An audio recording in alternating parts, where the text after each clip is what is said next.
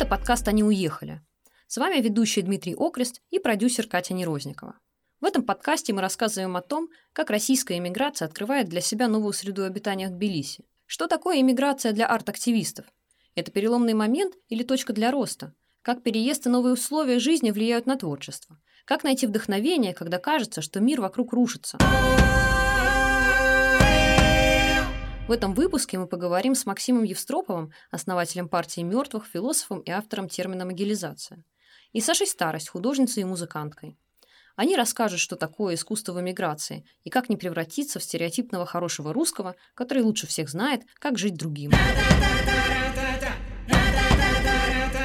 Меня очень поразили фото- фотографии с Буча, Ирпеня, и очень много людей после этого не знало, как вообще на что-либо реагировать по вашему мнению, э, вообще существует искусство и возможность им заниматься после этих трагедий? Вообще, конечно, возможно после чего угодно заниматься искусством, кроме ядерной войны, когда все умерли. И вообще, наоборот, мне кажется, что после таких историй искусство типа переосмысляется, и там искусство, философия, социология, там антропология, все, да, делает какие-то повороты. Но на самом деле грустно еще то, что вообще-то говоря, несмотря на то, что в рамках нашей какой-то исторической парадигмы трагическое большое событие, ничего фундаментально нового не произошло. И поэтому, конечно, да. То есть понятно, что художники чувствуют неуместность свою первое время, и это тоже нормально, потому что многие методы должны поменяться, ну и как бы не все подходит. А, но, тем не менее, да, конечно, можно, и мне кажется, нужно, потому что люди не могут находиться в монотонном, одинаковом, одинакового уровня напряжения очень долго, им нужно как-то это рефлексировать и переводить в какие-то другие формы.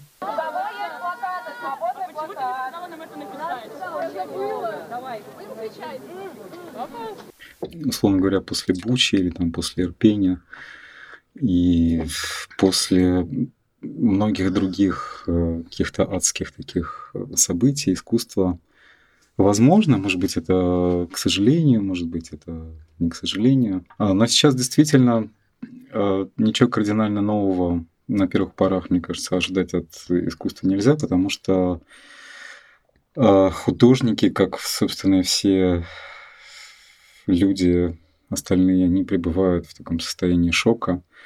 И ну и антивоенное искусство, по сути дела, оно всегда такое довольно простое, потому что как бы ясен посыл, э, содержание, оно максимально такое банальное, типа крик какой-то ужаса, собственно, и все. Но э, ну, какая-то рефлексия, она должна наступить рано или поздно. То, что происходит в России, это далеко не полная аналогия того, что было э, во Вторую мировую войну. Вот. Какие-то аналогии могут быть э, полезны, э, ну, в плане какого-то прояснения ситуации, но далеко не все.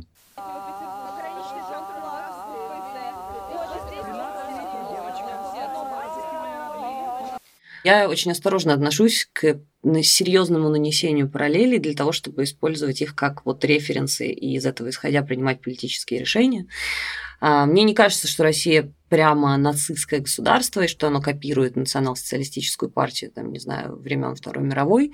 Но мне не кажется, что это для того, чтобы, короче, понимать, что происходит сейчас в России, как мне кажется, нужно не искать параллели а, там, во Второй мировой войне, в каких-то еще штуках, да, нужно посмотреть, что произошло с Россией за последние 30 лет конкретно с Россией, что это за люди, как они туда пришли, почему это произошло, как эти настроения менялись.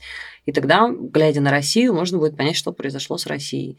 Мне даже кажется, что в таком постмодернистском, очень странном смысле наши власти как-то сами это эксплуатируют с удовольствием. Они понимают, ну, по крайней мере, пропагандистская машина понимает, какие намеки она делает, да, и вот даже история с мобилизацией, объявленной во Всемирный день мира, это тоже вот, ну, такие, такой их очень странный троллинг, который они любят.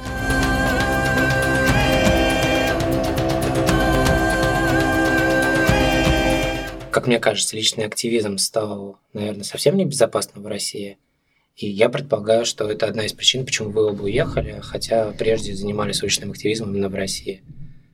В последнее время это совершенно небезопасно.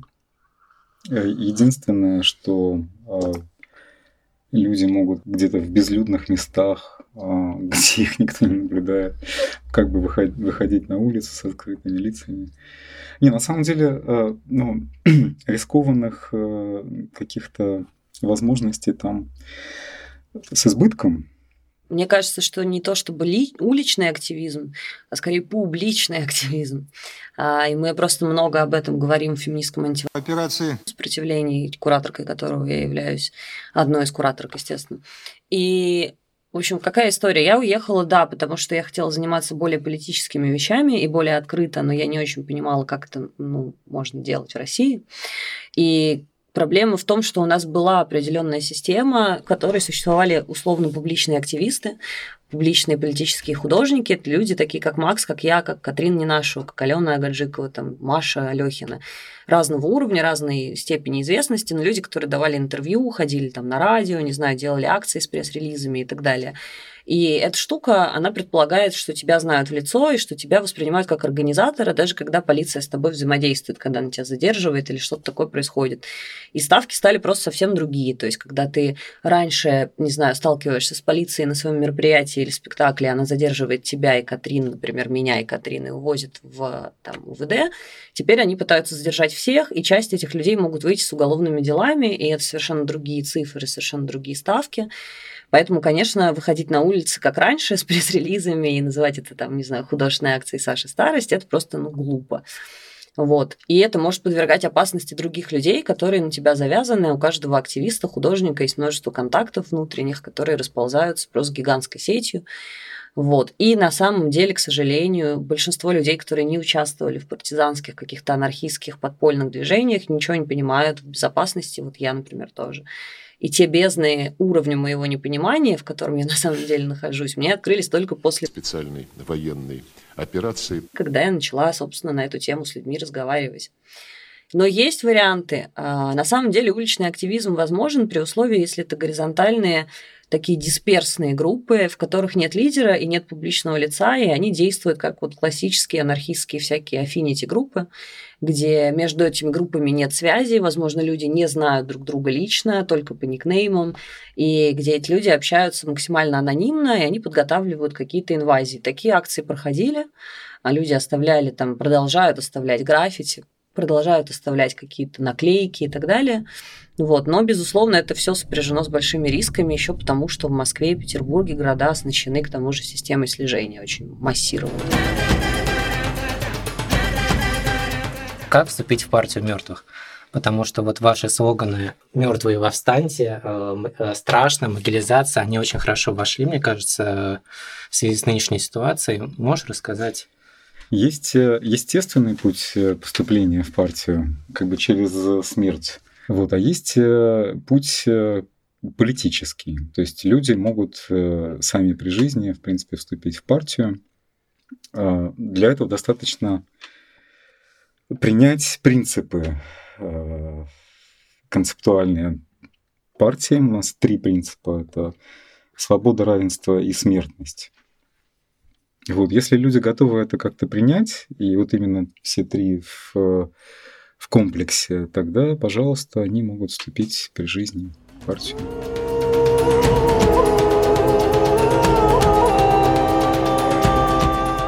ты сейчас не занимаешься искусством и, больше правозащитой. И вот как раз, мне кажется, «Черный февраль» — это интересный пример того, как это же изначально началось э, с попытки поддержать Сашу Скочеленко, которую задержали за акцию с ценниками, когда она дополняла ценники в магазинах. И, по сути, это стал сейчас правозащитным проектом. Можешь про него рассказать подробнее? Да, На конечно. В общем, а, мы действительно сделали его, начиная с группы поддержки Саши Скочеленко. Когда я узнала об аресте Саши, о том, что у нее хроника, в том числе по психиатрии, я написала пост о том, что хочу, чтобы меня связали с людьми, которые занимаются Сашей, и я готова им помочь. А, и у меня много разных ресурсов. Я связалась с ними, там такой есть Леша Безбородов, Белобородов, не помню точно фамилию. А, в общем, Леша ее близкий друг, и он занимался курированием всех этих групп поддержки, канала. А, соответственно, мы с Сережей Друговым и с Лешей сделали сайт поддержки Саши Скочеленко, самый первый на двух языках, там собрали всю информацию, способы помощи, тексты. И в это время много общались с другими людьми, которые тоже обвиняются по антиделам. И у нас возникла идея, что нужно не один сайт, а нужно сделать сайт, где будут документироваться и собираться все эти дела потому что их становится все больше, и классно их документировать, классно документировать истории людей, классно сделать сайт на двух языках, чтобы он был медиатором таким, как бы, чтобы его можно было почитать. Было бы классно, если бы люди получали через этот сайт медийность, то есть мы могли бы их связывать с журналистами, выводить их тексты на первую страницу, чтобы они появлялись там. И, в общем, сделать проект, который, с одной стороны, будет как бы вот эти преступления документировать, медийно поддерживать, с другой рассказывать людям, как они могут помочь этим людям, с третьей давать базовое образование по всем этим новым статьям, то есть брошюры, образовательные тексты, стримы. Каким образом вы находите вдохновение, если так можно сказать, находясь в эмиграции? Все становится сложнее из-за того, что э, здесь другой контекст, э, в котором я ощущаю себя чужеродным элементом. И с одной стороны, здесь очень легко что-то сделать, ну, какую-то там публичную акцию. Вот мы приехали сюда весной и сделали там подряд несколько и при этом какое-то чувство ну, неуместности всего, что мы тут делаем. Неуместности ты имеешь в виду к местным реалиям или Ну, по отношению к местным реалиям и по отношению к вот этой вот нашей э, э, родине, так сказать, э, так сказать, которую мы покинули вовремя. Э, ну, поначалу у меня был какой-то фидбэк вот из, э, из России, но, в принципе, он до, до сих пор идет, э, что как бы людей, э, с одной стороны, вот поддерживает то, что мы делаем в целом, то, что мы делаем здесь, но все равно как бы ты чувствуешь неполноценность своих, там, не знаю, акций и иных продуктов художественно-критических, потому что понимаешь, что как бы все это направлено на российский контекст, все это завязано на этом российском контексте, но ты при этом находишься вне этого контекста. Я перестала делать акции. Последняя уличная акция, которую я делала, это была акция 24 февраля. Она называлась «Акция радикального молчания».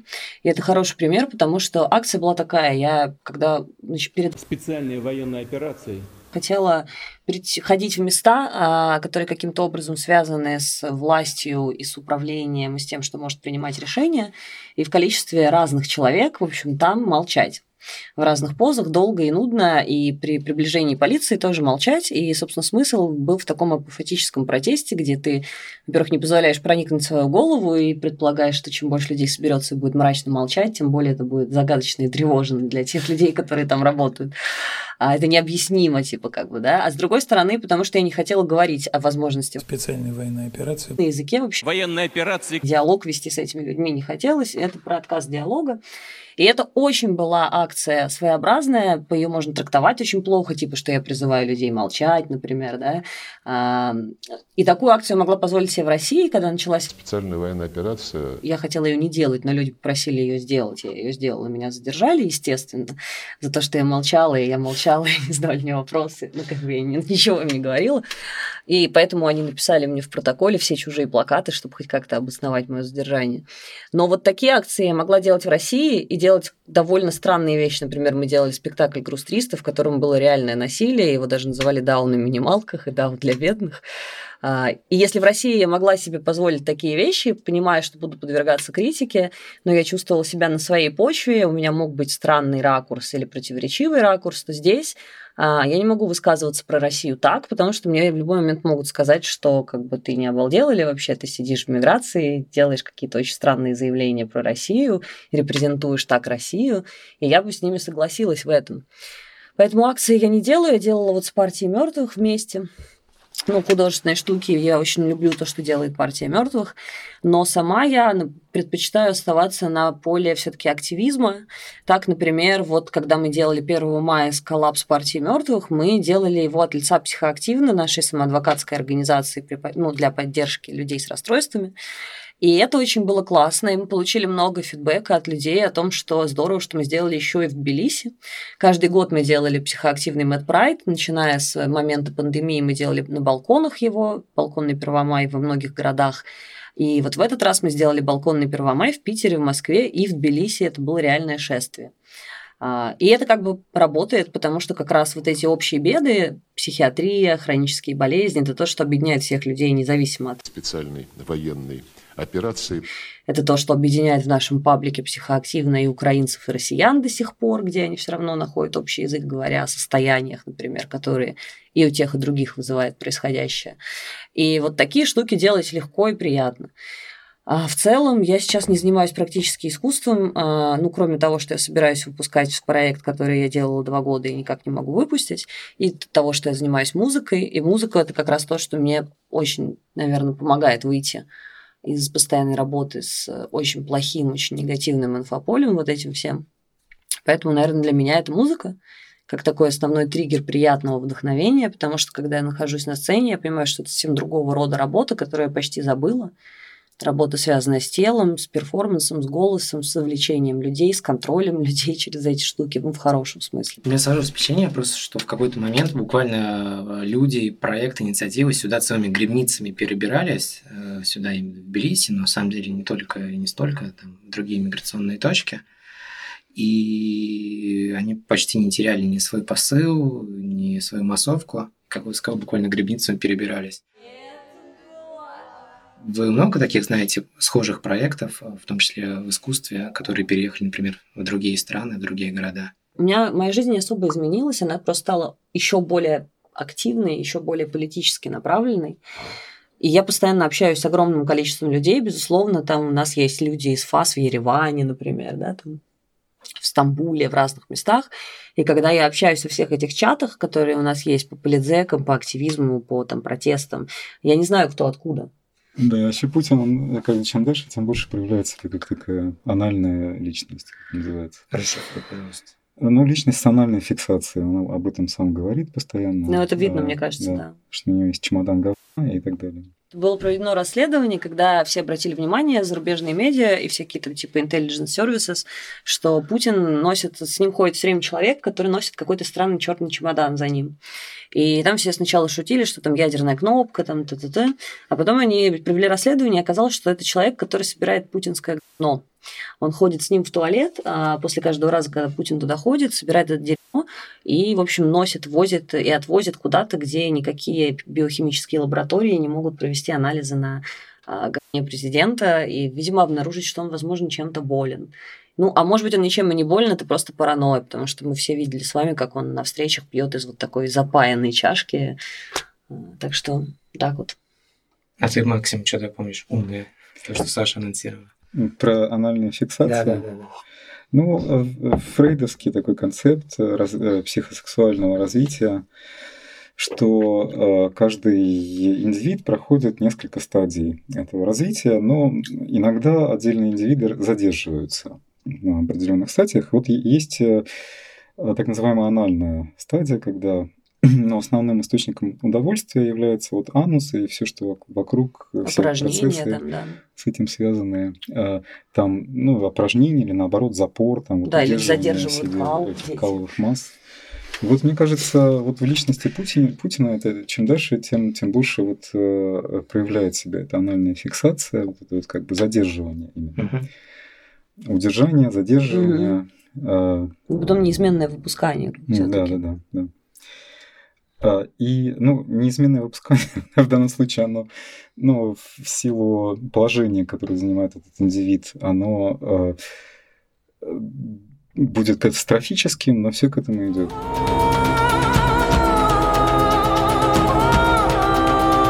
Фестиваль содействия, вы оба были активными участниками участницы могли бы рассказать, э, как вообще возникла идея и насколько вы были удовлетворены его результатом. И это, как я видел, такая точка сборки, куда могли прийти разные люди с разных кругов. Насколько вы рады, что вышли именно в таком виде? Я, я могу сказать, потому что я не, не был таким уж активным э, участником, как Саша. Саша, потому что была э, организатор, э, соорганизатор этого фестиваля. Меня просто там пригласили что сказать. Э, вот, но у меня фестиваль оставил э, очень хорошее впечатление в плане организации, в плане заботы о безопасности, заботы об уча- участницах. Где простыня? Ну-ка, давай ее сюда. Я забыл, как вы называетесь-то? Психоактивно. Ага. Вот, мне кажется, все получилось очень хорошо. Да, я расскажу, как мы его организовали. В общем, а, я когда переехала сюда, собрала чат вновь приехавших активистов, и мы стали с ними на страцессии собираться, а, чтобы узнать, кто здесь как уже работает, со новыми инициативами познакомиться, со старыми себя познакомить. И на одной из таких страцессий мы придумали фестиваль. Наверное, Максим, к тебе вопрос. А про некрополитику Российской Федерации у тебя какие прогнозы? Какое ощущение, ожидание? Ухудшение дальнейшего всего, что там вообще происходит, ухудшение ситуации, потому что, а, ну, как бы очевидно, что э, они повышают свои ставки в игре, и вот этой вот ставкой стала мобилиза... Ой, мобилизация, извиняюсь, это само, само собой отговорка происходит. Они же долго ее отрицали, что вот нет, мы не будем проводить мобилизацию. Они так всегда да, говорят да, про все. Да. Но все равно есть какой-то вот в этом и алгоритм, может быть, их э, публичных действий, такой своеобразный ритуал. Вот они сначала отрицают, потом признают частично. Угу. А, потом ну, придумают какое-нибудь слово для вещи, которое да. обозначает э, эту штуку. Ну, типа, сначала они говорят, что не будет, потом делают специальная военная операция и называют ее другим словом. Типа, да, у нас что да. сейчас частичная мобилизация. Искусство, арт-активизм, он, они способны вообще влиять на политику? Арт-активизм в последнее время он как-то уравнялся в своих возможностях с э, другими формами активизма, потому что у всех стали возможности крайне ограничены. Значит, э, поучительная история, как Ким, когда он был маленький, собственно, товарищ Ким Ир Сен, а, он жил в очень бедной деревне, где было очень холодно, в горах, это Северная Корея. И, в общем, он, э, ну, типа, однажды вышел гулять со своим другом и увидел, что он-то сам Ким в валенках теплых, а друг в тапочках. И Ким очень расстроился, потому что это несправедливое и, в общем, неравенство. И как вы думаете, как он решил эту проблему? Типа, если вы думаете, что он купил ему валенки, то нет. Он пошел и переодел себя и всех других детей тоже в тапочки. И так наступило равенство. Ну, такая поучительная история. Вот в России также с арт-активизмом, да, арт-активизм в таком же говне, как и другой активизм, поэтому теперь у нас равные способы влияния на политический ландшафт. В общем, равные возможности, да. наконец-то. Просто раньше ну, довольно часто приходилось э, встречаться с таким отношением к арт-активизму, как э, к чему-то несерьезному, ну, дескать, вот мы там серьезными вещами занимаемся, угу. а вы там что-то какой-то балаган делаете. На коридоры власти, конечно, никакой арт-активизм никак не влияет, но и митинги на нее не влияют, потому что власть расщеплена абсолютно от, от народа, типа от людей.